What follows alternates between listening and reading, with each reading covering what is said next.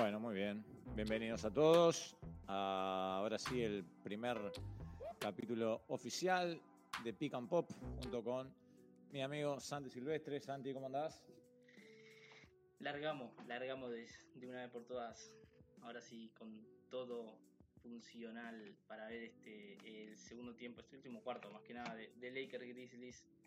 Hablar un poquito de lo que pasó en tres semanas creo que con el, con el temita de Draymond Green tenemos para, para rato y bueno, también relojeando el, el eh, el Bucks eh, hit que tenemos también de costado arrancando en estos momentos. Bueno, Memphis 11 eh, arriba, quedan 5 del tercer cuarto, a pesar de la, de la ausencia de Jamorant y con varios actores de reparto que se están robando la escena, pero principalmente Conchar, ¿no? buen partido del equipo entero, la verdad, buen partido de, todos. El destacado hasta el momento, por lejos, me parece que es eh, Desmond Bain. Arrancó muy bien, pero ahora parcial de Lakers, 12-3 en, los últimos 4 o 5 minutos. Y se vienen, se vienen los Lakers, queda mucho partido todavía. Puede pasar de todo, irse 2-0 a, Memphis es casi que un, eh, a Los Ángeles, perdón, es casi que una condena para, para Memphis que justo ahora doble de, Hachimura, 9 eh, arriba, 9, eh, se pone a 9 en los Lakers y como decíamos, un cuarto y, medio todavía por jugar, partido complicado para, para Memphis que se queda sin, sin plantel con, con la ausencia de Morant.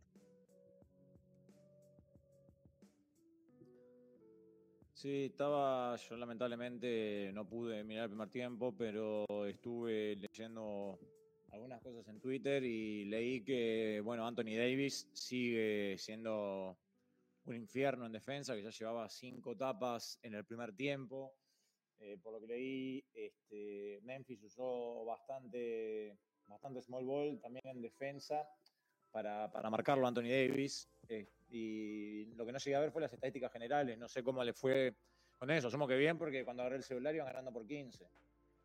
Sí, el, primer tiempo de Davis fue, como, como bien decías, eh, principalmente eh, defensivo.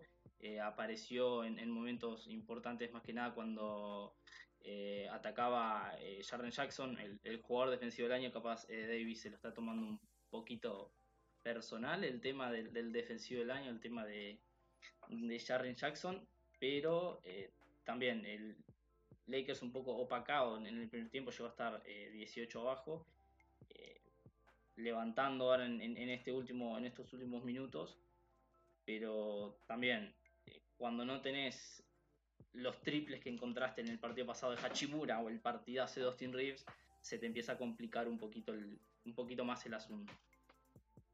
Bueno, pero eso era, era esperable, digamos, porque el otro día uno de los principales factores para el triunfo de los Lakers fueron esas actuaciones tanto de Rips como de Hachimura. Y es algo que, que en playoff siempre se precisa, que uno se destape. Si se te destapan dos, mejor aún. Pero bueno, ahora por lo que estoy viendo, el que está, por ejemplo, muchas veces las estadísticas mienten, porque por ejemplo LeBron, la gente podría llegar a ver que lleva 20 puntos, 10 rebotes en 25 minutos, pero con él en cancha los Lakers van menos 13, que es el, más alto del equipo, el más bajo del equipo en este caso.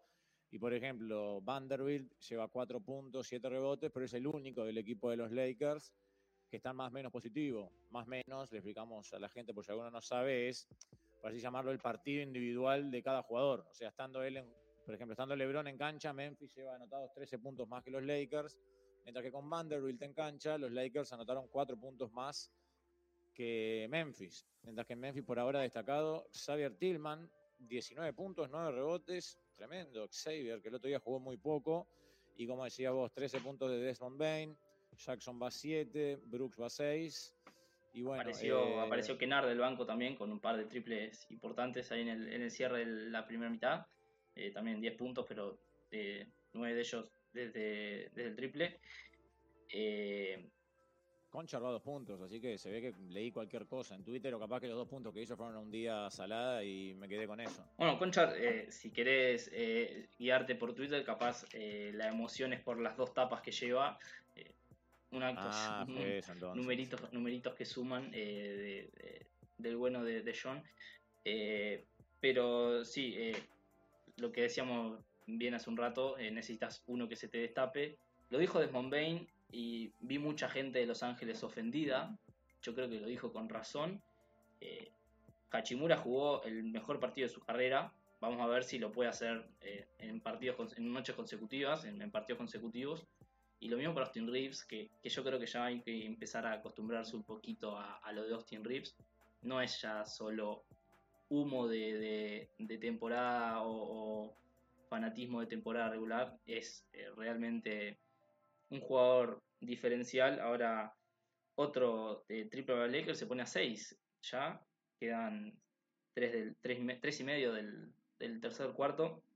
Memphis que no, no casi que no anota en, en, este cuarto y justamente el triple fue de Hachimura asistencia, asistencia de Rips, como por si no fuera eh, ya tendenciosa la situación. Bueno, sí, ahora justo hay, hay libres para, para Jackson. Este, pero bueno, eh, ahí están mostrando justo los porcentajes, cómo ha, cambiado en este segundo tiempo. Eh, vamos a ver un poco, a ver. Ahora ya se pudo ver, mira, Hachimura va de tres otra vez, pero Ro, como ahí por ejemplo, ya se vio que Memphis cambió pick and roll de Anthony Davis con un chico y Memphis cambió y quedó, quedó Kennard con el chico. Con el grande, perdón, con Anthony Davis. Yo, yo me imaginaba eh, en la previa de este, me imaginaba otra situación defensiva en para estos Lakers. Yo la veía muy complicada porque mi visión era que eh, Jared Vanderbilt no iba a poder tener mucho tiempo en cancha por su ineficiencia ofensiva, vamos a decirle, su, falta de, de, gravedad, de, gravitación ofensiva, iba a permitir que Jaren Jackson Jr. descanse mucho más en defensa, siendo la asignación de, de Vanderbilt y vos tenés que obligar a Jaren Jackson a moverse más en, en, defensa y no solo estar pendiente de, un jugador que no tira en la esquina. Por eso pensé que la Lakers iba a empeorar defensivamente por esa razón, porque eh, Vanderbilt no iba a tener la posibilidad de estar mucho tiempo en cancha. Y el otro factor iba a ser que Jaren Jackson Jr. es un jugador que tira. Y eso lo que iba a generar es que Anthony Davis se tenga que abrir más a defenderlo y descubrir un poco la, zona pintada. Y Lakers no tiene guardias que puedan contener la penetración de Morant o de Montbain. Bueno, Vanderbilt se sostuvo en, ataque en el primer partido y eso le permitió mantenerse en cancha en, para defender y se notó, se notó mucho, en, más que nada en la segunda mitad, que fue cuando Lakers eh, arrasó. Sí, eh, me parece que una, algo nuevo que está haciendo Memphis ahora con respecto al primer partido es poniendo jugadores más grandes, por lo menos para tratar de compensar la diferencia física que hay a favor de los Lakers, porque si vos ves el equipo de los Lakers en este momento está jugando, por ejemplo, con Anthony Davis, con Hachimura y con LeBron. Eso hizo que, por ejemplo, Tillman, que si bien está siendo regular del equipo, eh, haya jugado muchísimos más minutos que el partido pasado. Y si bien no está Morant, también ha ingresado, por ejemplo, ahora eh, Roddy, que invocó dos triples, pero que ya es un, es un físico un poco más, más grande. justo ahí invocó el tercero, mira. Ahora, eh, aprovechando un poquito el, momento, dejamos, no estoy mirando eh, Miami-Milwaukee, pero eh, van los Bucks ganando por 4 a falta de 5 del primer cuarto. Brook López, solo mirando estadísticas, lleva 8 puntos y 4 de 5 en dobles. Ya lleva más, más tiros de 2 tiros de dos que en todo el partido 1. En el partido 1 tiró 4 dobles nomás en, en, sus minutos en cancha. Hoy ya lleva 5 eh, goles de campo, ninguno del 3. Eh, me imagino que han sido con la zona pintada tiro de media distancia. Ya eh, un paso adelante de los Bucks que ahora abren 8 de ventaja. Recordamos Milwaukee sin Giannis por la lesión en la, espalda provocada por la caída con Kevin Love.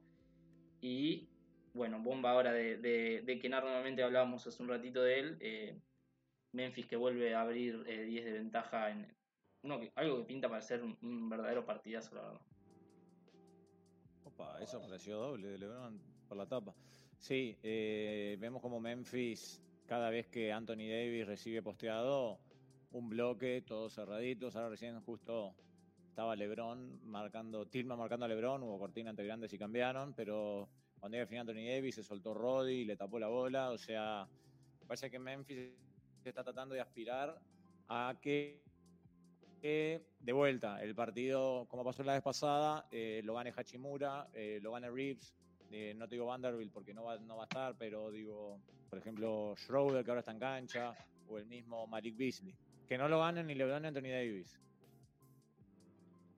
Sí, yo creo que muchas veces uno, cuando analiza una serie, mira una serie o piensa en, el posible desarrollo de una serie, siempre termina un poco rondando en el que no me lo gane la estrella, que lo ganen los de reparto. Obviamente siempre sacar de juego a un LeBron James, Anthony Davis es difícil. Lo ha hecho bien Memphis. No me parece que tiene el personal defensivo como para hacerlo. Pero ha podido con, un poco de, magia de Jenkins en, sus rotaciones y en, el esquema defensivo. Pero bueno, se, ha notado también la necesidad de, otro, otro perfiles de jugadores que también puedan marcar el triple y no solo ser jugadores físicos para, marcar los ataques de, de, LeBron y Davis. Ahora me, me agarrás buscando eh, los diferenciales de, alineaciones de Memphis eh, sin Morán. Eh, estoy buscando ahora mismo Trey, Johnson, Trey Jones, perdón, Bane y Jaren Jackson en cancha quiero ver cómo, cómo ha funcionado esa, esa alineación sin Morante este año, porque lo que se ha visto hasta ahora ha sido muy bueno y en el tramo que el pistolero Morant estuvo suspendido también eh, respondió muy bien Memphis. Hachimura, Hachimura sigue, sigue con su luna de miel, ya lleva 20 puntos, pero del otro lado, eh, creo que también ya sirve para hablar un poco de él, eh,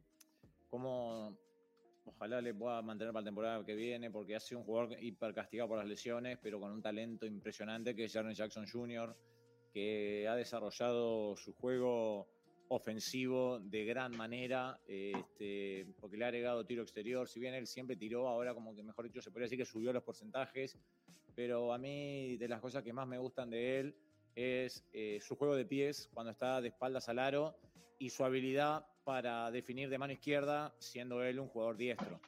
Sí. Eh, tirando el, numerito, las alineaciones de Memphis, eh, sin Jamorant, pero con Jarrett Johnson Jr., eh, Jones y Desmond Bain en cancha, tienen más o menos de 119 en 520 minutos jugados. Pocos minutos, más o menos eh, considerable. Y el rating ofensivo, que es lo que me parece más eh, destacable, eh, anotan 121 puntos por cada 100 posesiones, en, cada 100 posesiones. Memphis que la verdad está muy cubierto en el caso de la ausencia de Morant en, también en un posible partido, partido 3. Ahora estaba viendo justo a Dylan Brooks, viendo a LeBron, qué tipo salame, ¿eh? porque es, su juego y es lo que le permite vender y hacerse conocido, pero la verdad, qué vejiga que es, ¿no? Dylan Brooks, la verdad, yo tuve una época en la que sostuve el gran talento que era Dylan Brooks, principalmente porque me pareció un revulsivo que levantaba cualquier equipo de, desde la banca. Yo creo que eso fue antes de que Dylan Brooks se vuelva esta figurita loca que, el personaje este que se está devorando eh, últimamente también dejó de ser un jugador útil en cancha, más que un termómetro que si lo agarras en un buen día mete tres triples, pero hasta ahí nomás. Eh, en la temporada pasada había partidos en el que tiró 25, 27 tiros de, eh, de campo contra, contra Golden State. También fue, fue el tramo aquel sin Jamorán, pero inentendible la, la, cabecita de Dylan Brooks. Lo mejor que puede hacer Memphis es eh, la primera de cambio deshacerse del jugador.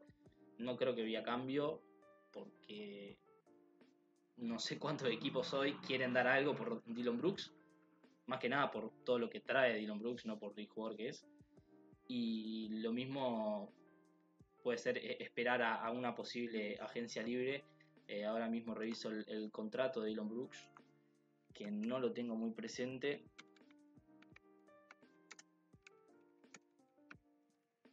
El viejo y querido Sport Track.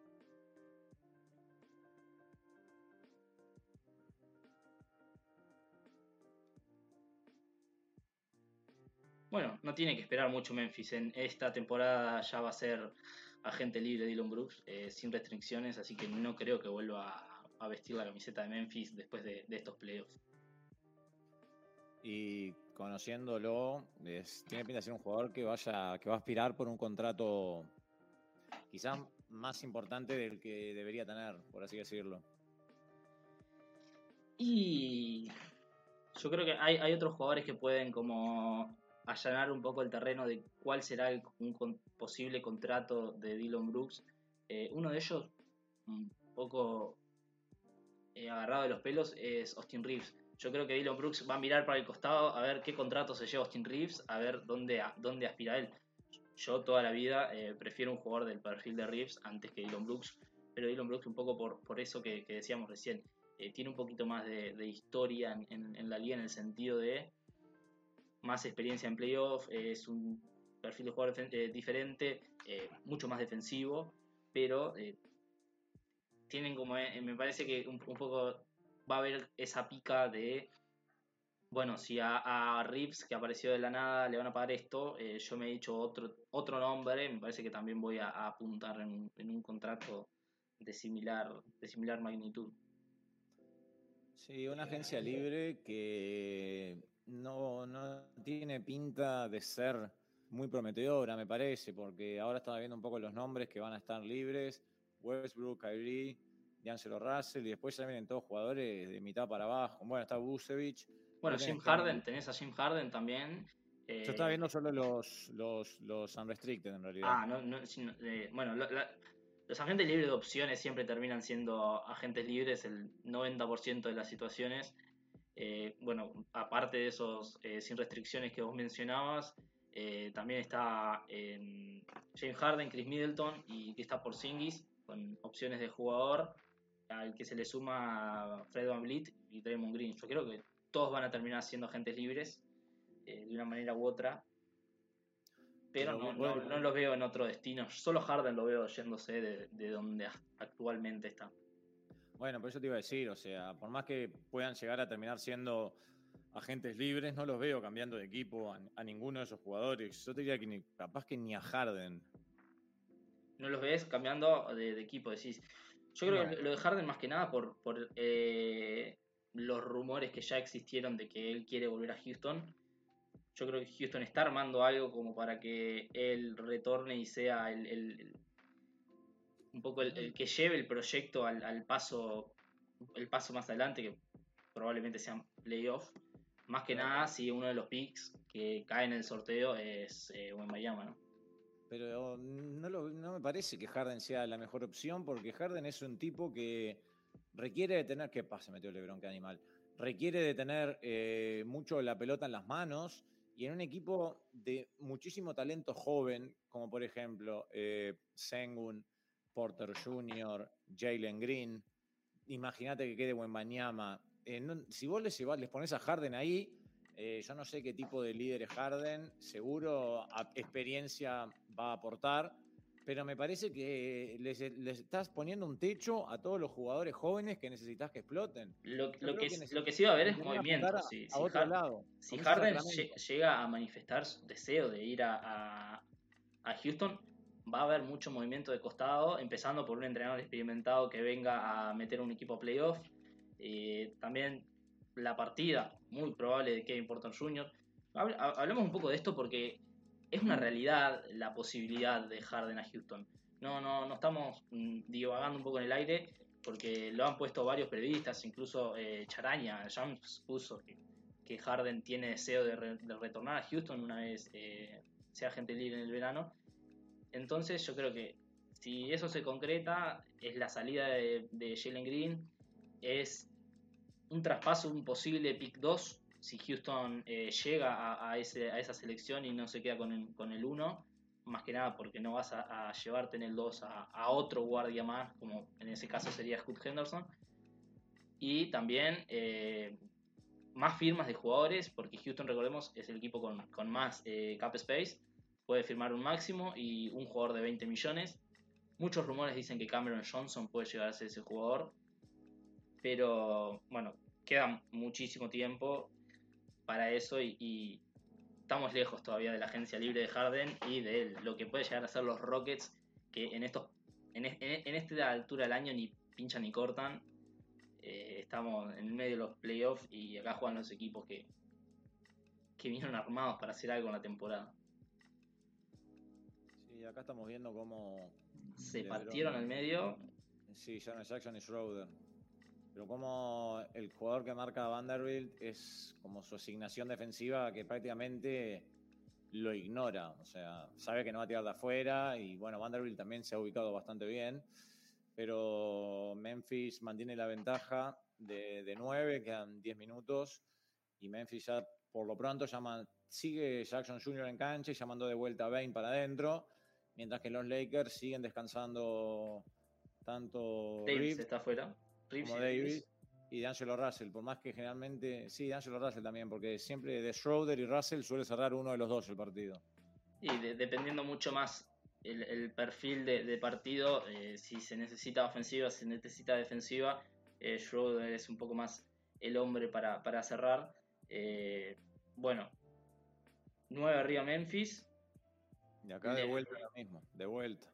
Se posteó LeBron, Sharon Jackson Jr., que es el que está con la asignación de Vanderbilt, se soltó prácticamente que a doblar y terminó en expirando en los 24, pero de vuelta LeBron metió, como dicen en inglés, threat and para, para Vanderbilt, pero Vanderbilt estaba cerrada, entonces ni siquiera iba a tirar al aro. Eh, ahora justo ya se viene Anthony Davis cuando saca 11 Memphis con un, con un doble Jackson y bueno, justo pide tiempo. Claramente una, una decisión de campo de Dervingham, esos cortes al aro que está haciendo eh, Jared Vanderbilt eh, cuando LeBron se postea con Desmond, eh, con Desmond Bain, mm, me parece un, movimiento muy sistemático. LeBron siempre aprovechando esa desventaja y Vanderbilt, en vez de ser eh, otro jugador abierto, siempre está intentando buscar el espacio. Ya fueron dos o tres jugadas consecutivas que, que Lakers hace eso. Dervingham que no está sobrepensando mucho el partido, va a lo sencillo, a lo que le da, a lo que le da Memphis. le está fallando el no tener el triple que tenían el otro día y le está empezando a fallar un poco ahora la, defensiva. En, esta pausita de, del minuto de tiempo pedido por Ham, eh, me gustaría revisar el resultado de Bucks, que se fueron 7 eh, arriba al primer cuarto, 35 puntos en, el, primer cuarto para los Bucks, que tiraron, aleluya, 50% en triples, bueno, 3 de 6, no es la gran cosa, pero bueno, metieron creo que más triples que el partido pasado combinado. Y Brook López, 14 puntos. ¿Cuántos triples tiró Brook López en el primer tiempo, en el primer cuarto? Cero. 7 de 9 eh, en tiro de campo. Deben ser todos contra eh, Max Struz, que era quien lo marcaba en el partido 1. Y aún así Brook López tiró 4 tiros mm, dentro de la, de la, zona. Hoy parece que los Bucks se eh, levantaron con ganas de hacer las cosas bien. Bueno, vamos a aclararle a la gente, capaz varios ya se dieron cuenta, pero bueno, eh, tu camiseta de ahí atrás, la de los Bucks, es porque sos un ferviente fanático de Milwaukee y de Giannis. La de los Bulls es simplemente un poquito de humo, pero la de los Bucks eh, tira ahí eh, el cuore un poquito. Pero quédense, un poquito no bastante. Quédense tranquilos que, que siempre van a encontrar objetividad de mi lado. Capaz objetividad con enojo, porque me molesta mucho ver a los Bucks hacer las cosas mal cuando lo tienen de frente, pero siempre va a haber eh, objetividad, como que para mí el jugador defensivo del año fue Jarrett Jackson Jr. y no Brook López, como que para mí el sexto hombre del año es eh, Emmanuel Quickly y no Bobby Portis, pero sí, el MVP fue Giannis. Ahí no, ahí no, ahí no transo. Estaba esperando a que llegara ese punto. Ahí no transo. No, retomando el tema de Lakers Memphis, eh, me parece que lo que y esto que estamos hablando de LeBron Vanderbilt, me parece que lo que tiene, que tendría que buscar LeBron esta tarde jugar un poco más alejado del aro, porque en estas últimas ofensivas terminó, llamémosle, girando al borde de la pintura. Entonces, Jaren Jackson Jr. llegaba para doblar y eh, también le daba para llegar a marcar a Vanderbilt. O si no, la otra alternativa es que LeBron ataque eh, antes, antes que terminen los 24, o sea, con más tiempo de posesión, porque si se salta a doblar Jackson Jr. y se cierran todos con Vanderbilt, le da la posibilidad de que saque la pelota a Vanderbilt para contar un tiro de tres o un rompimiento extra ante el close out. Pero si LeBron empieza a atacar faltando 5 segundos, cuando la pelota llega a Vanderbilt no le queda otra que, tirar, porque recién lo que pasó fue eso, la fue a descargar para atrás Vanderbilt porque estaba cerrado y se expiraron los 24. Bueno, vos, vos hablas ahí del, ataque de Lakers. Yo quiero un poquito eh, también darle la derecha y destacar lo que está haciendo Desmond Bain en el poste bajo con LeBron, porque no se está eh, dejando ganar fácilmente. Y no solo eso, sino que está haciendo algo muy inteligente en estas últimas posesiones, que ahora las repetían y, logré darme cuenta que no lo vi en el vivo, eh, forzándolo mucho a la línea de fondo, no está dando el, centro del campo a, Lebron para atacarlo, lo está forzando a la línea de fondo y entonces se suman dos cosas lo que vos decís, el, reloj que aprieta y al mismo tiempo eh, la cancha que aprieta, línea de fondo, eh, defensa de un lado, eh, Jackson Jr. Eh, en, la zona del en el corazón de la zona esperando los cortes ahora de Vanderbilt, pues ya empezaron a leerlo y eso se le está haciendo muy fácil a Lakers. Ahora LeBron empezó a tirar de media distancia y cuando te empezás a dar cuenta que las cosas no están saliendo es cuando empiezan a aparecer los eh, media distancia salvadores a ver qué, qué, sale. Sí, bueno, por un lado, eh, siempre se dice que, que, Desmond Bain, para los seguidores de la NFL, tiene físico de, running back, que es un jugador que medirá, no sé, 1,90 y largo, y, pero tiene unos brazos y una potencia impresionante. Mientras que eh, Darwin Ham pidió el minuto de tiempo y ya mandó a todos para adentro, volvió Reeves, volvió D'Angelo, volvió Davis. bueno, lo que mencionamos al principio, eh, los playoffs van a sacar a Jared Vanderbilt de la cancha. Cuando las papas queman, eh, uno de los llamados a hacer... sacala. Uno es hacer los salvadores. Tengo, tengo un poquito de delay, me quedé esperando el, sacala a ver qué era acá. Y, le, y eh, fue a hablar a Lebron de vivo. Eh, el delay eh, me, está, me está haciendo pensar que todavía estaba Vanderbilt en cancha.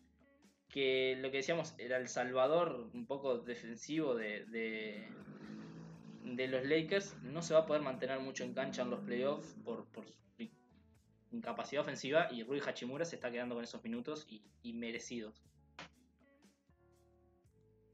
Míralo, míralo, míralo, míralo cómo le habla, cómo le habla a LeBron Dylan Brooks.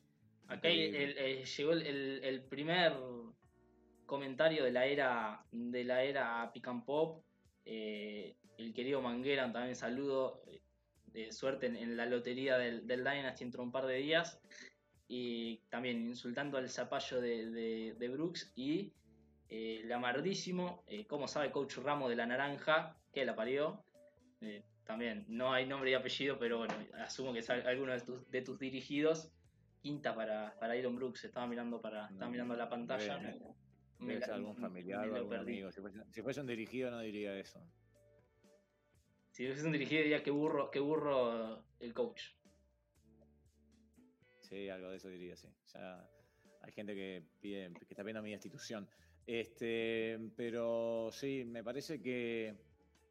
Bueno, mira ahí. Claro, eso es lo que tiene que buscar Memphis, que Hachimura tome, tome ese tipo de tiros porque no los va no los va a invocar, bueno, ya te va a llegar a vos, perdón por el tema del delay, pero me parece que Memphis si, logra que tomen las decisiones tanto Reeves como Hachimura, le va a ir más, más bien que mal.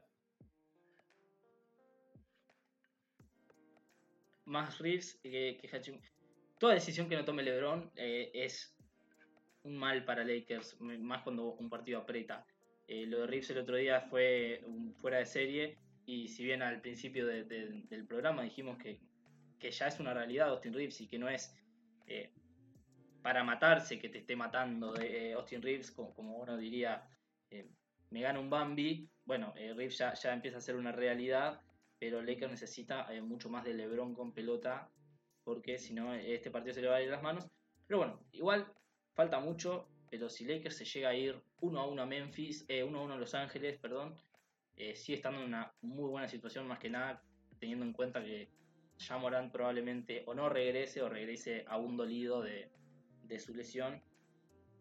Y, eso va a ser eh, favorable y pico para, para Lakers.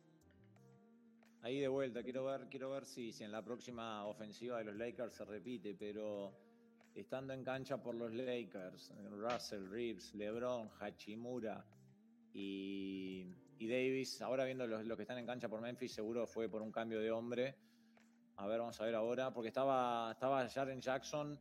Sí, no, está bien, mira. Jaren Jackson lo veo doblando a Davis, eh, a Mansalva no le interesa eh, su asignación. No estoy, ahora lo tengo a Memphis en ofensiva, no estoy viendo bien eh, con quién está asignado Jackson en, defensa. Pero también con Hachimura. Con Hachimura. con Hachimura. No, claro, lo que te digo es que no hay un grande con Anthony Davis. O está Roddy. Está Roddy, esta ofensiva la agarró tarde, pero lo veo a Roddy en el pick central. Y también el drop, se, mantenerse con, Davis y permitirle a Russell eh, trabajar ese pick and roll. Eh, esta última ofensiva fue una, flotadora, pero eh, bien marcada la estrategia defensiva de, Memphis en, este cierre, por lo menos, sin permitirle espacios a Davis para recibir. Sí, la verdad, ahora viendo, me parece que como los Lakers es un equipo que sale muy rápido en transición, creo que Memphis está en un agarrar al que tengan cerca, sobre todo entre Bain, Tillman y Roddy, porque Tyus Jones siempre está quedando con D'Angelo o con Reeves, obviamente, por un tema de tamaño. Y este, Jaren Jackson está quedando con Hachimura para ser quien se suelte a ayudar y hasta a doblar. Pero sí, este, Tillman es el que está dando, está dando buena mano. Muy buen partido de Sayer Tillman, la verdad. Eh, estos últimos minutos que, estamos eh, mirando acá con Ale, también defensa, rebote, eh, jugando el pick and roll muy bien con, con Time Jones, siendo un, compañero más, que, más que aceptable para, la ofensiva de, Jones. Y por ahora Memphis que recordemos, tampoco está contando con Steve Adams, que fue su peor titular toda la temporada. Una ni Clark, que, eh, Clark, que también que es el, poco el revulsivo del banco, el que hace lo que se le pida. Y son dos titulares, eh, jugadores de rotación eh, importantes para, para Memphis, que hasta ahora, como decíamos, eh, no lo está extrañando. Uy, qué golazo.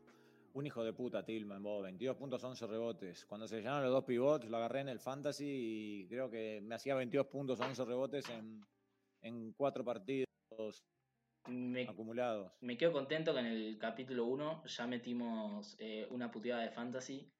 Se van a, se van a venir varias más. No, no, no. Quédense tranquilos por eso. Y si hay alguno de nuestros eh, queridísimos compañeros de fantasy acá a la vuelta, eh, ninguno va dirigidos a, hacia ustedes. recién recibíamos la, una fotito de, Germán, el bicampeón de, la liga, mirando, sintonizando el, Twitch en, este partidazo. Linda, compañía para, para mirar el juego.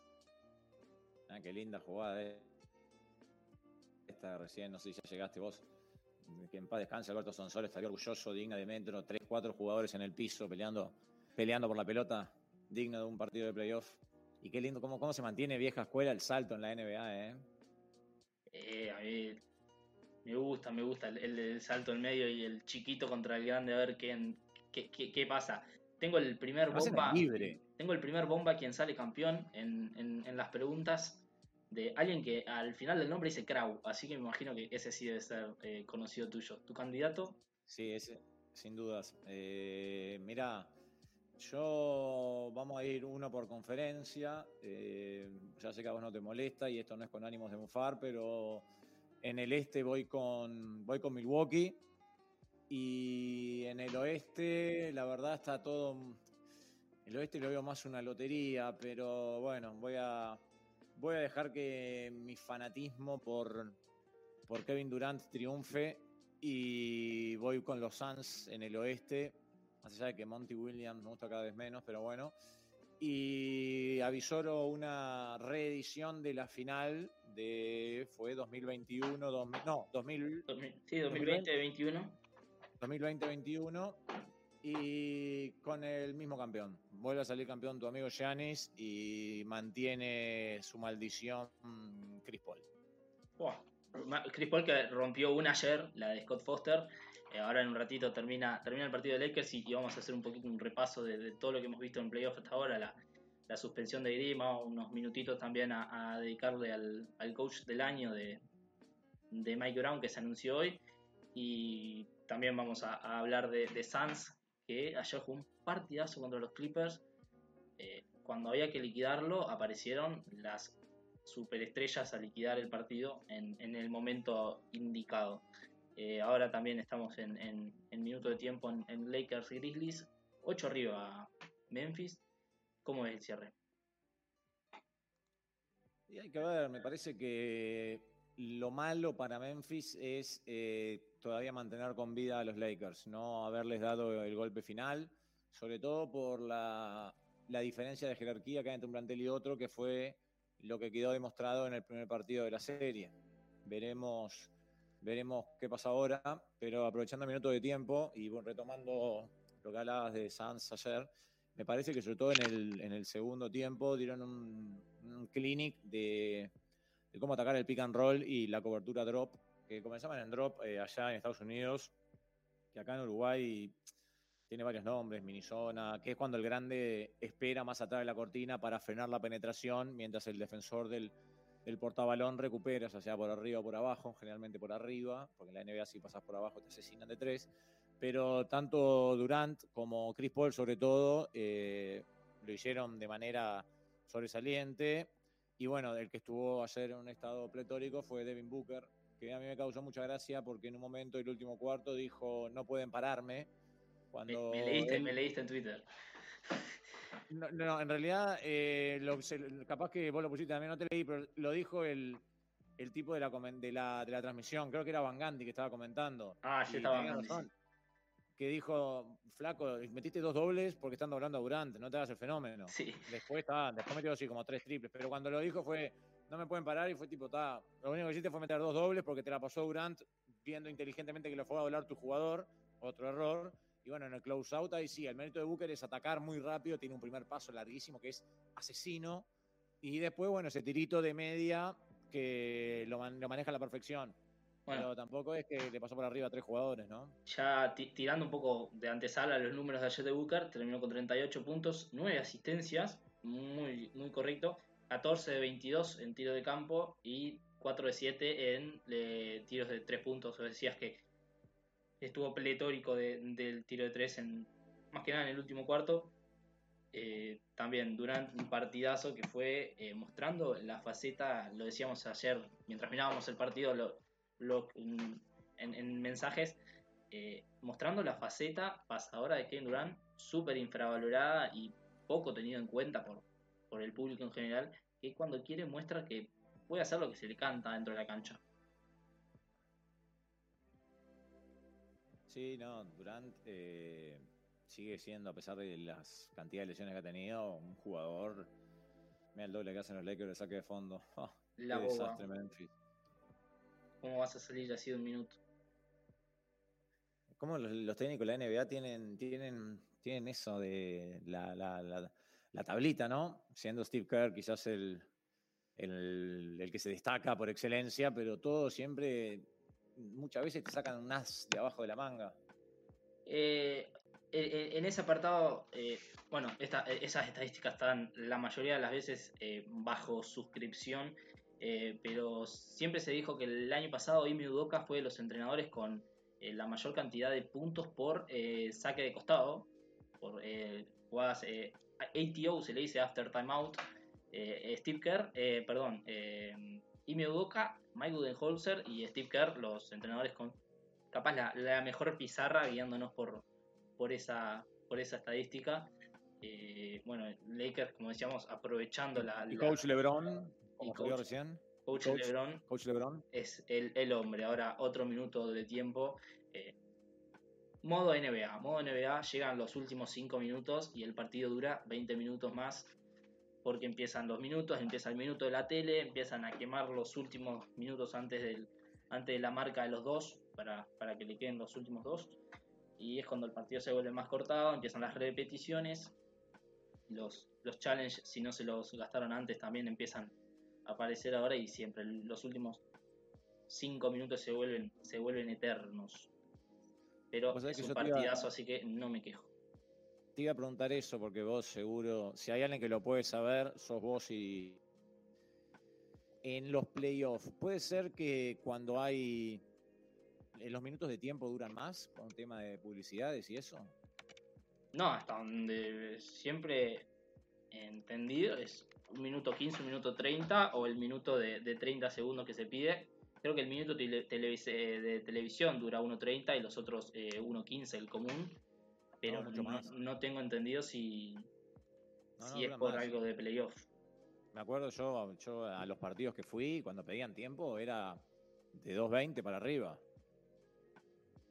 son, son eternos. Sí, otra cosa que también ahí va, no sé bien cómo funciona todos los tiempos televisivos y eso, pero bueno, ahí ya se, se reanudó el partido y sacó un, un Fausito ahí chiquitito, Desmond Bain, que le va a permitir ir a la línea. Fausito chiquitito pero clave que va a estirar el, partido a tres posesiones porque lo tenía, bueno, si mete los libres, eh, tocó madera, porque Lakers ya lo tenía a seis puntos, a, dos posesiones eh, muy buen tirador de, campo, de, libre, casi 90% en la temporada. Eh, ficha clave para el, para el Dynasty. También un, muy buen partido de Bain respondiendo a la ausencia de Morant.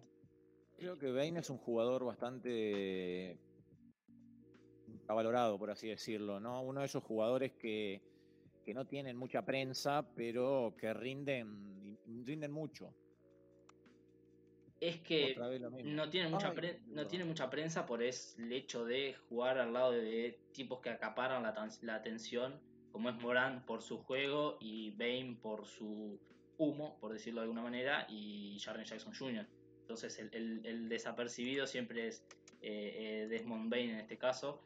Cuando terminó la temporada, eh, y puse en Twitter, creo que fueron 7, 8 jugadores que me parecieron de una temporada muy destacada que pasaron eh, por debajo de la lupa de, la mayoría y uno de ellos eh, era Desmond Bain que este año promedió 22 puntos, 5 eh, rebotes y 4,5 asistencias, casi un 25-5 tirando, 40% en triples, 53% en dobles y 88 en libres. Yo creo que te dicen esos números de Bain y te sorprenden porque decís, ah, mirá lo bien que jugó Desmond Bain este año, capaz la falla fue la lesión que tuvo en septiembre, eh, en octubre, octubre-noviembre, si no iba camino al All-Star eh, Desmond Bain, que va nuevamente en la línea. El, primer partido de, hablaban eso, sí, me acuerdo en la transmisión de ESPN, eso mismo, que de no ser por la lesión que lo mantuvo al margen como 17 partidos y quedaba con grandes chances de, tenía grandes chances, mejor dicho, de haber sido un, un All NBA por lo menos. Y no sé, no sé si estar, pero por lo menos All NBA. Pre, pre All Star, eh, pre lesión, estoy viendo los números de, de Bain, estaba promediando 26,5 puntos, eh, 6,5 rebotes y 5,5 asistencias. Número de figura y pico, eh, tirando 41% en triples. Bueno, eh, se dice fácil, pero esos son los números de Bain. Buen rebote de, de Ty Jones, buen bloqueo de Jaren Jackson Jr. en esa situación eh, Memphis que... Lebron, eh? Qué balazo que metió de cancha de lado a lado. Lo vi, lo vi en las manos de, de Jackson. La verdad que esas cosas de, Lebron que solo siendo pasador le da para jugar hasta los 45. Se va a retirar cuando tenga ganas de retirarse. Era la daga de Tyus ahí, pero Ro. Apretadito contra reloj en esa igual eh, Tyus Jones. y con el, close out de, de Austin Reeves. Que vuelve a sacar otro libre también Austin Reeves. que me que no son libres, lo cobraron, lo cobraron antes, me parece. Sí, saque de costado. me, trago el comentario, pero Austin Reeves, que fue post All-Star, post Red Dayland, uno de los 5 o 10 jugadores con eh, la mayor cantidad de libres por partido tiradas. Eh, Reeves que incluso admitió estudiar mucho a James Harden y a Trey Young para ir más a línea de libres. Una chanchada bárbara, la verdad que eh, la NBA debería revisar más que nada cuando tenés un jugador admitiendo jugar para sacar faltas. Hillbilly Kobe, como le gusta decir a mi amigo Fer Barcala. Mirá el rebote que agarró Tillman. Qué bestia.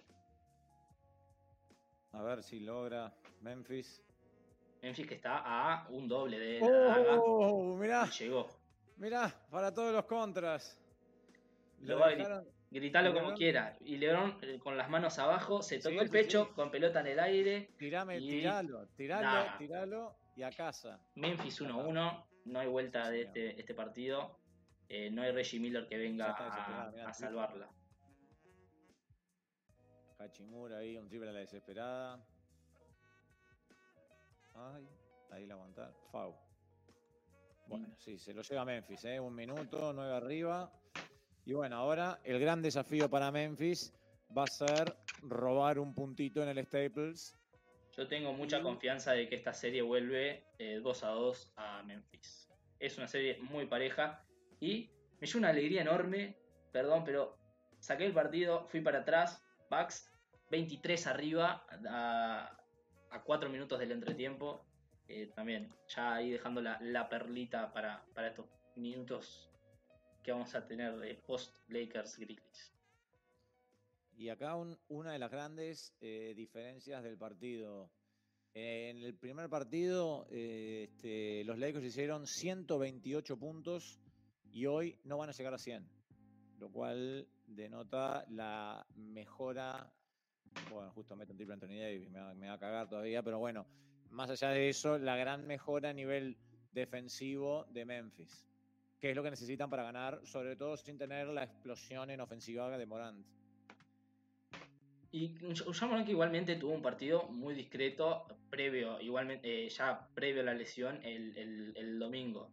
Eh, yendo a, la estadística de ese partido, terminó con 18 puntos tirando 50 de campo. Eh, no es el Jamorante esperado, dos asistencias de, tu base, seis pérdidas. Eh, capaz que uno puede un poquito hacer la teoría de Patrick Ewing. ¿Es mejor Memphis y Jamoran? Eh, en la temporada no lo extrañaron en el momento que, estuvo suspendido. Primer partido de playoffs sin él.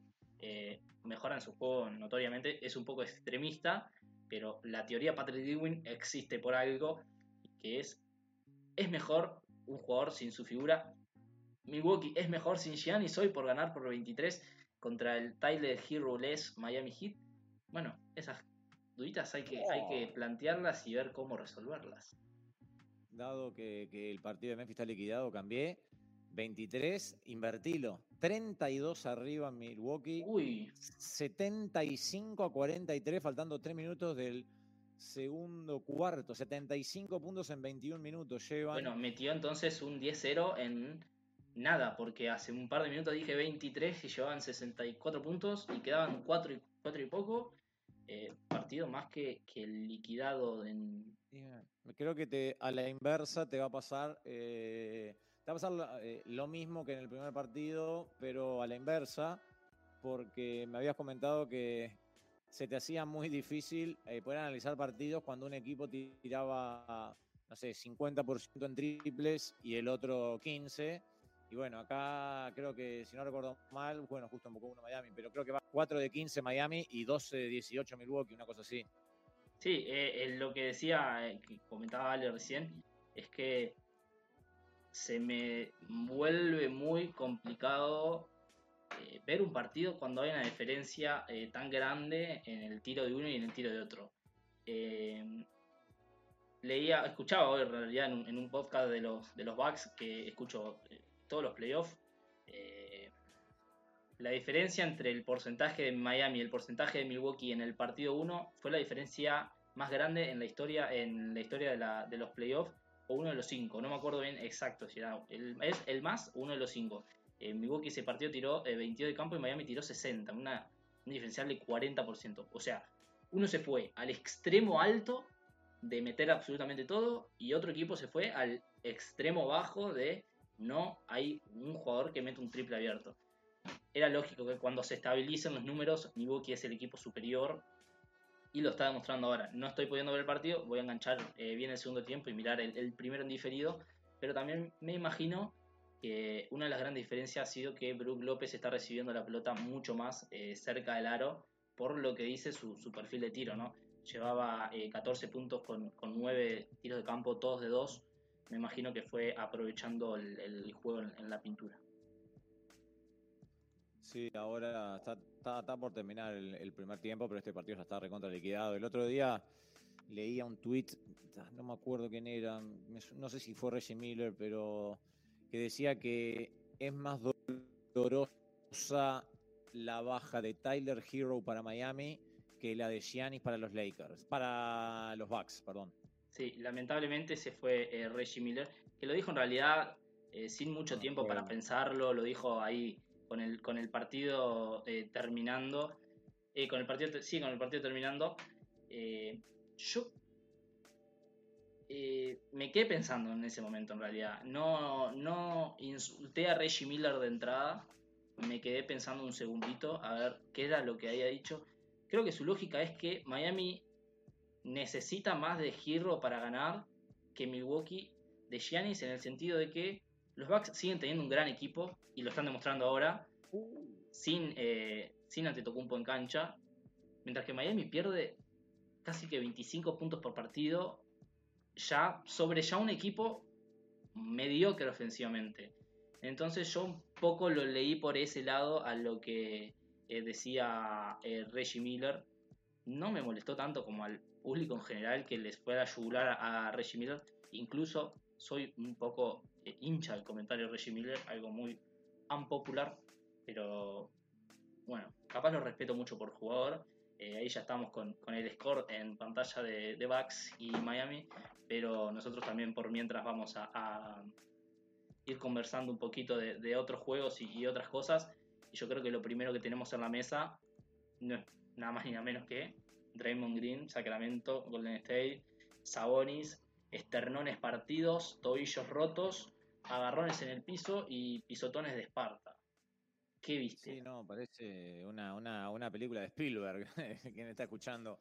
Eh, me parece, por un lado, que la NBA fue muy contundente a la hora de decir que básicamente están sancionando a Draymond Green porque lo suspendieron para el tercer partido por sus antecedentes, porque no es ni la primera, ni la segunda, ni la tercera vez que Draymond tiene una situación de estas.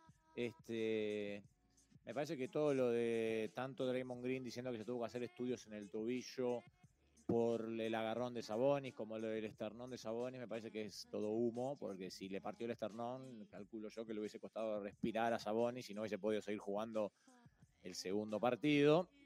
Pero hoy leía, creo que fue una declaración de Bob Myers diciendo que, mira, 81, perdón que meta paréntesis, pero 81 puntos en el primer tiempo es la mayor cantidad en la franquicia para los Bucks. Mm, este, pero retomando, como que Bob Myers decía que él tenía la esperanza de que cada vez que le pasa algo a Draymond Green de este estilo, eh, aprenda. Pero parecería ser que, no aprende y nuevamente deja, deja a su equipo en banda en una situación muy difícil, muy complicada contra un Sacramento que ha dominado la serie con situación, una situación nueva para los Warriors, porque el otro día me mandabas que eh, Steph nunca estuvo 0-2 en una serie. Históricamente, cuando arrancás 0-2 es muy difícil darlo vuelta. Me parece que, bueno, mismo lo que decía en la transmisión del otro día, que si no fuese por esa bobada que hizo Raymond Green en la final con Cleveland, Golden State hubiese ganado cuatro campeonatos seguidos. Y ahora habrá que ver de dónde saca la rebeldía, va a apostar mucho a su localía, una de las localías más fuertes de, toda la liga. Bueno, capaz podemos hablar de la serie de las dos mejores localías de la NBA. Eh, capaz puedes tirar en esa bolsa lo que sería la localía de los Raptors cuando en, Canadá, pero eso es cuando son buenos y tienen buen equipo, porque a, equipo malo no levanta nadie, pero capaz Sacramento y, Golden State podemos estar eh, hablando de eh, por lo menos en cuanto a gente, no números, porque no tengo los números arriba de la mesa para, saber quién gana de local, quién gana más de local. Eh, en cuanto a ambiente, podemos decir capaz las dos mejores localías de, la NBA. Sí, bueno, el, estadio de Sacramento en estos dos partidos, bueno, todos sabemos lo de lo de Sacramento, que estuvo una cantidad de años sin, sin entrar a playoff, que ahora logró volver, pero la verdad que el ambiente que hubo estos dos primeros partidos en, en Sacramento fue espectacular. Sí, de, película creo que eh, te lo dije a vos, lo puse en, Twitter varias veces. Eh, Dios bendiga ese estadio, esa gente que tenían un hambre de, playoffs y, de, gloria, porque este equipo está eh, envalentonado, muy bien dirigido. no tiene que pasarse por alto el conocimiento que tiene Mike Brown de los sistemas de Golden State y de las ideas de, Steve Kerr.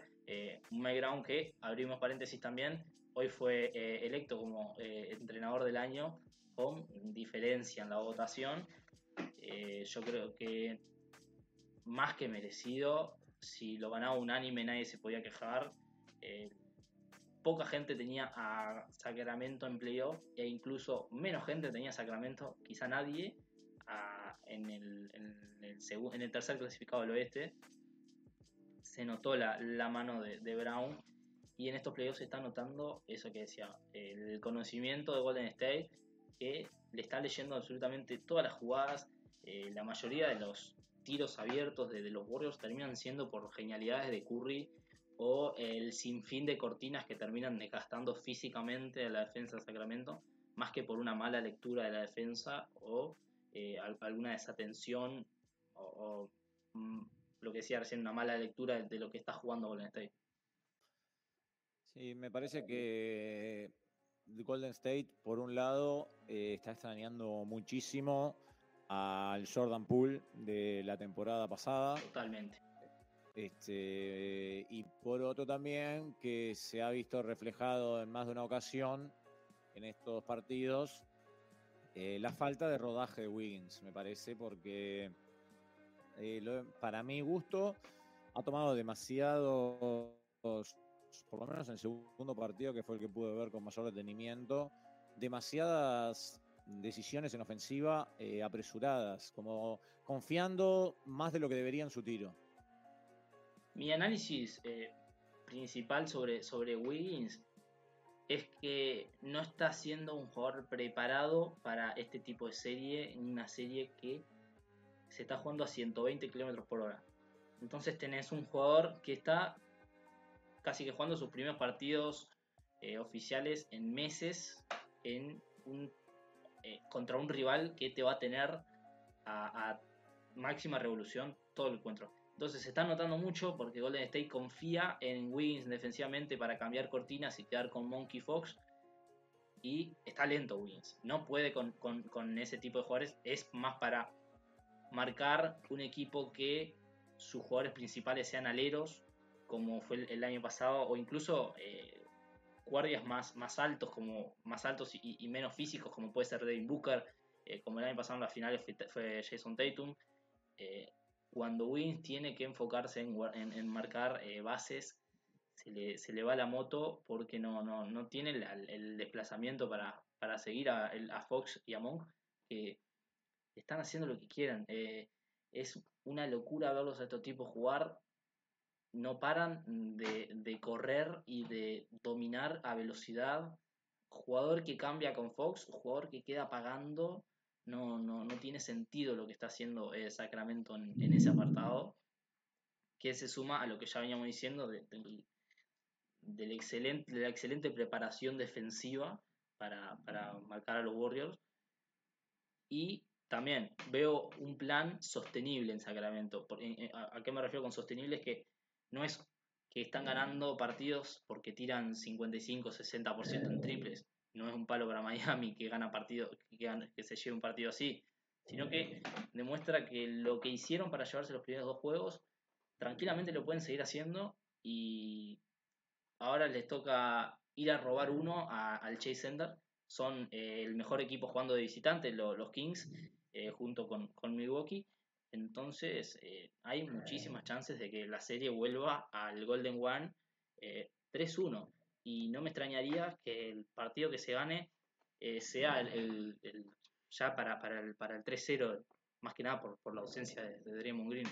Va a ganar mucho en ataque Golden State porque va a poner un jugador que otro jugador que sea capaz de anotar en cancha, pero defensivamente no tengo idea de dónde va a sacar de dónde va a sacar eh, defensa el, equipo Golden State.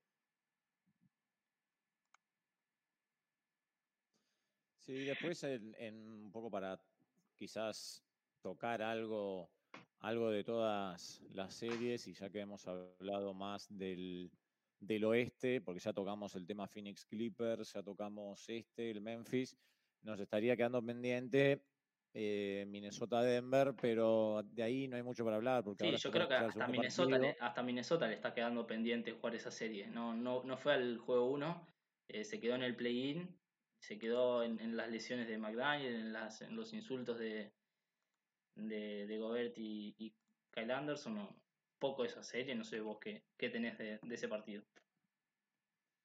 No, eso mismo te iba a decir, que se jugó por ahora solo un partido y en el que se jugó, eh, la verdad fue un paseo.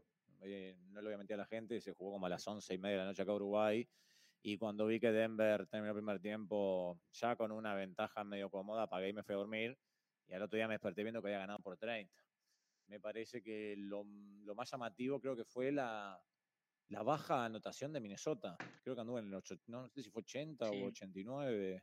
Sí, sí, fue. Eh, mm hay que decirlo de, una manera contundente, capaz es, fue penoso el partido de Minnesota, que peleó el primer tiempo y se fue enseguida de, partido. Eh, cuando el equipo de, Denver empezó a meter de afuera, empezó a aparecer eh, Porter Jr., empezó a aparecer em, un poco de, Jamal Murray, eh, se notó la, diferencia, hubo también un, buen pasaje de, KCP, y Denver que ganó tranquilo y sin un gran esfuerzo de Nikola Jokic, terminó con su línea de toda la vida, no tengo el, número enfrente, pero también eh, partido sólido, sin más que, destacar, y va al ritmo que va la serie. A, Denver parece que le va a dar, eh, esperaba muchísimo más de Minnesota, esperaba por lo menos pelea de Minnesota, ni pelea está dando. Eh, y va a tener complicadísimo si quiera sacar un punto de esa serie. Eh, quizá evitar irse 3-0 y ganar el primero en Minnesota con el empuje de la gente, pero la tiene muy complicada porque tiene muchísimas cosas que corregir con comparación al primer juego. 13, 14, 6 hizo Jokic, pero como decías vos, lo más importante es que jugó tan solo 28 minutos y medio. Sí, totalmente. Vos seguís manteniendo ¿Seguís manteniendo tu pronóstico inicial de esa serie? Y me tengo que torcer. No, la verdad es que fue una decepción el primer partido. Yo espero, por eso te digo, yo esperaba pelea de Minnesota. Yo no me, imaginaba esa serie eh, en 7 para, para Minnesota porque esperaba muchísima más pelea. Pero aún perdiendo el juego 1, si fuese de otra manera, capaz que no me, no me muevo de donde, de donde opinaba. Pero es que se vio un partido sumamente desbalanceado y Minnesota no me dio absolutamente nada de que agarrarme. Así que ahí voy a tener que eh, aceptar la pérdida y, seguir de largo.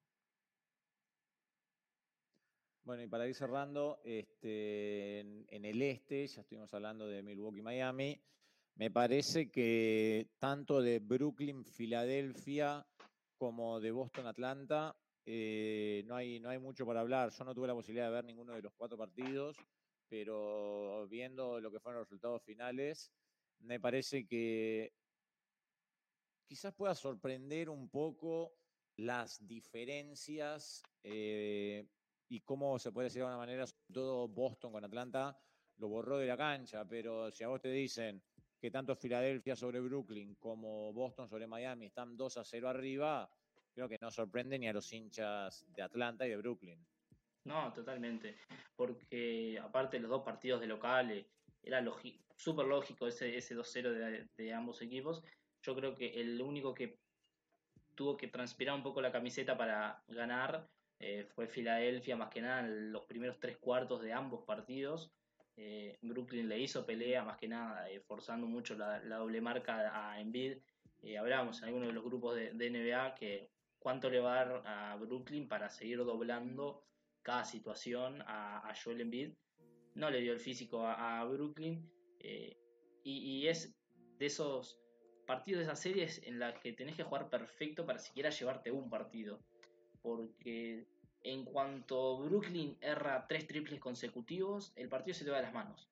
Y si falla eh, dos o tres ofensivas del otro lado te van a castigar.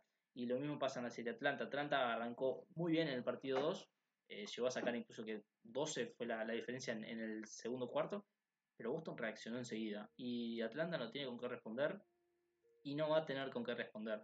Eh, Clint Capella lo dijo que le está haciendo muchísimo daño al Horford eh, con su tiro de 3 porque lo obliga a él a mantenerse, a mantenerse abierto y, a no proteger la pintura.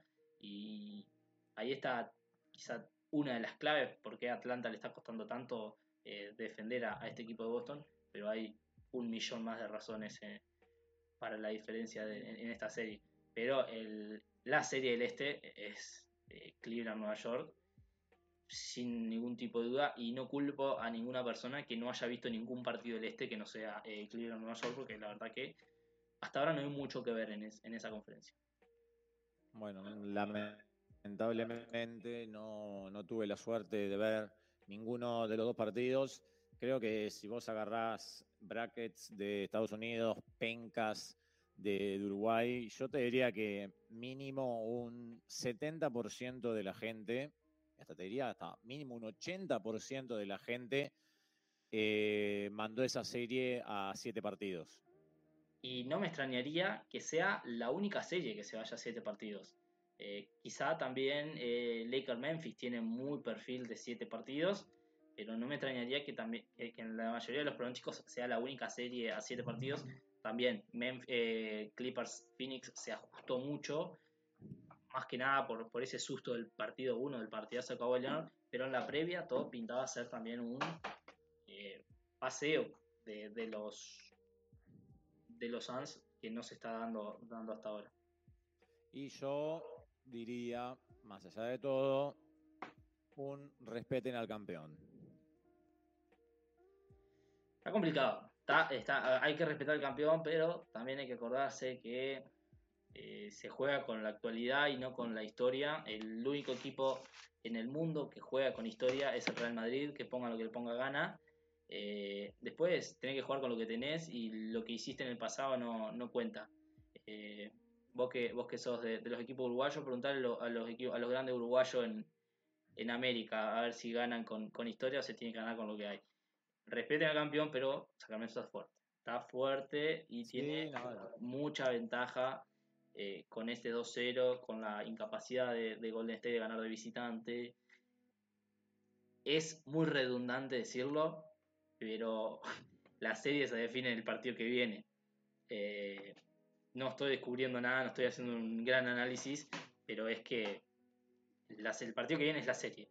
Y el partido que viene a Golden State le toca jugar sin su eh, ancla defensiva. A un equipo que es la ofensiva más eficiente por números en la historia de la NBA.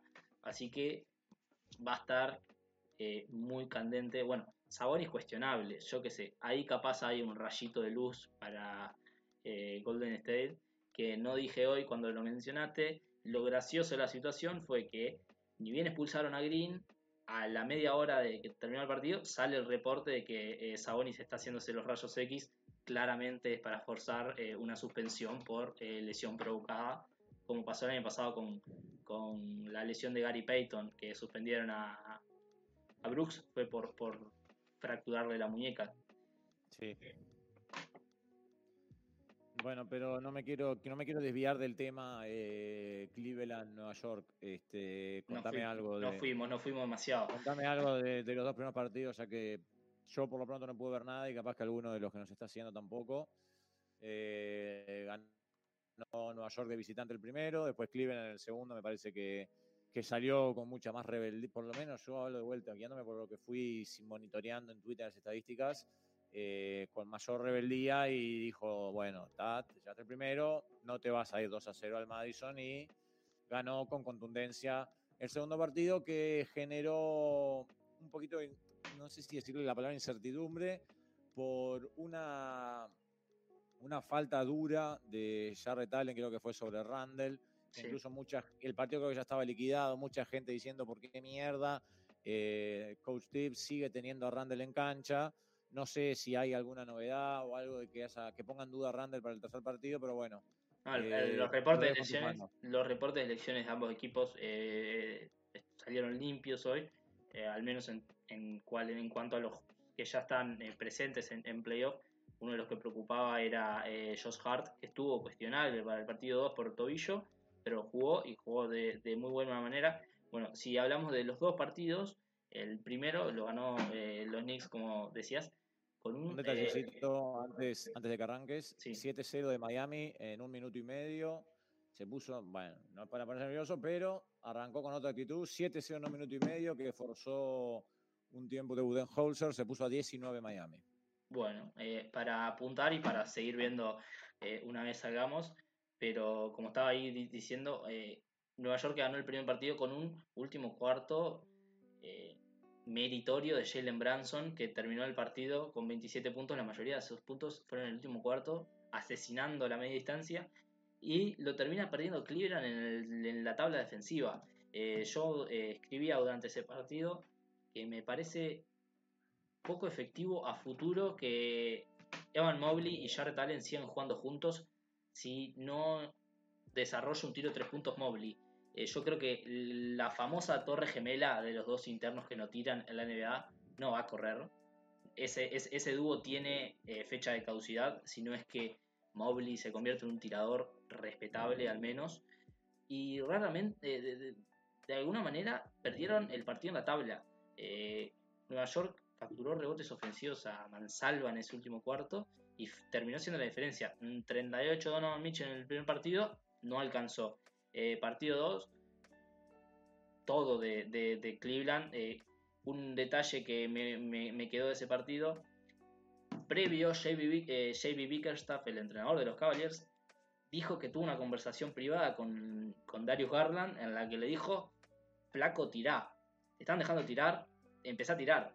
Eh, sos una de las estrellas ofensivas del equipo o la segunda arma ofensiva del equipo y no estás tirando. Bueno, 32 puntos de Garland, 17 tiros de campo, eh, 8 de 17 en tiro de campo, 6 de 10 en triples. Nueva York siguió pasando por abajo las cortinas a Garland y Garland empezó a castigar. Y el partido se fue de las manos de los Knicks en el segundo cuarto, un 34-17 en el segundo cuarto para, para Cleveland, que sentenció el partido y, en la segunda mitad jugó siempre con ventaja de, de 15-20 y, y, no tuvo eh, mucha respuesta. Ahora la serie viaja a Nueva York, están todos sanos, eh, yo creo que sigue siendo la serie más pareja. Eh, se va el viernes ese, ese tercer partido, también 21 a 30. Favoritos están los, Knicks con, para, llevarse ese tercer punto de la serie. Así que también, la próxima que nos encontremos, capaz Vamos a, vamos a ver si ya tenemos eh, los dos juegos jugados de Nueva York o, si tendremos ya también un, uno en Cleveland. Capaz nos reencontramos con, con posible ganador, capaz no. Sí, no creo que no. Capaz que puede estar bueno si, si nuestros, nuestros tiempos cuadran poder eh, enganchar algún partidito, algún partidito de esa serie, pero bueno, luego iremos avisando eh, cuando, cuando volvemos. Santi querido, ha sido un placer. Le agradecemos a todos los que se prendieron, que nos dejaron sus saludos, varios que nos han ido escribiendo por WhatsApp a medida, a medida que se metíamos. Y bueno, nos estaremos reencontrando dentro de un par de días.